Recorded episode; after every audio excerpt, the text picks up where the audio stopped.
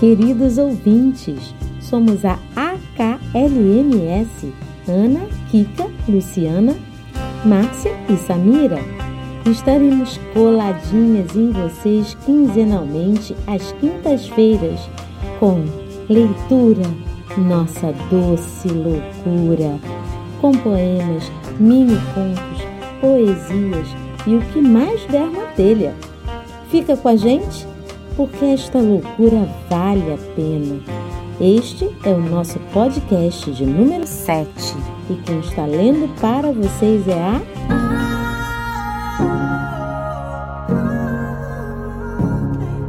Eu sou Kika Dantas e vou ler para vocês hoje um mini conto de Druila Pacaia, de nome Seu Dindi. Manuel cerrou os olhos tentando controlar as lágrimas que, represadas, teimavam em querer cair. Ele se contorceu, disfarçando para que Esté, sua esposa, não percebesse. Afinal, ele era um homem. E desde criança ouvia do seu Joaquim, de seu velho pai, um português apegado às tradições e educação rígida, a famosa frase: Homem que é homem não chora.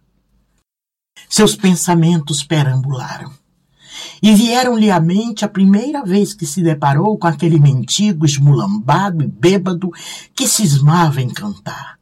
Ai, Dindi, se soubesses o bem que te quero, jogando um bafo fedorento na sua cara. Em resposta, ele enxotou o melquetrefe do seu pequeno estabelecimento onde comercializava secos e molhados. Ao invés de sumir, o mendigo passou a ser uma presença constante. O danado não arredava pé, fazia questão de infernizar o seu juízo, zombando dele, rindo escandalosamente. E ao invés do arco-íris dos dentes, surgia uma espécie de caverna, pois não havia mais em sua boca um único dente para contar a história. E o safado ria e cantava sempre a mesma música. Não falava com ninguém, sequer dizia seu nome ao seu perguntado. Manuel passou então a chamá-lo de Dindi e toda a clientela passou a fazer o mesmo. Dindi não deixava em paz. Irritado, Manuel jogava creolina na calçada, em frente ao seu estabelecimento, para afastar seu Dindi, mas de nada adiantava. Seu Dindi era inodoro.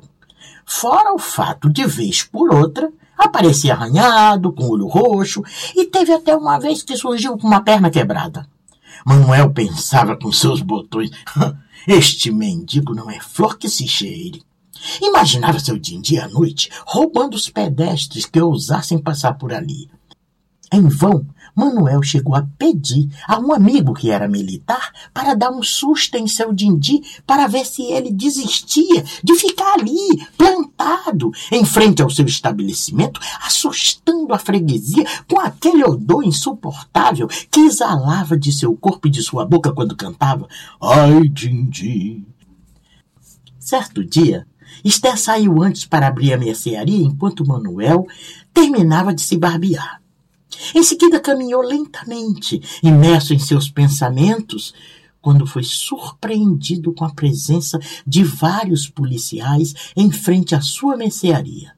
Pensou consigo mesmo: seu Dindi deve ter aprontado alguma presepada.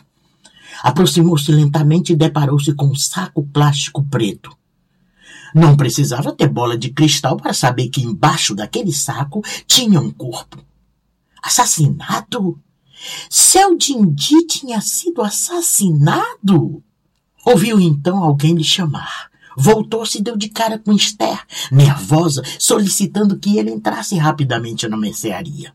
Ele prontamente atendeu seu pedido e paralisou ao ver as imagens da câmera de segurança que um dos policiais analisava.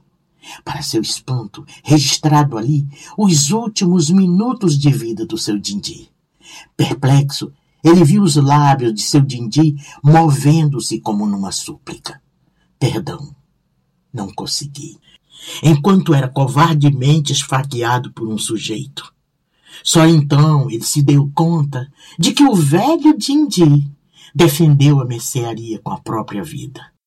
Emocionado, sentiu os olhos embaçados. Caminhou trôpego, levantou o plástico e abraçou o corpo frio de seu Dindi. Enquanto ao longe, ouviam-se os versos finais da música. O mundo seria Dinti, tudo Dinti, lindo Dinti.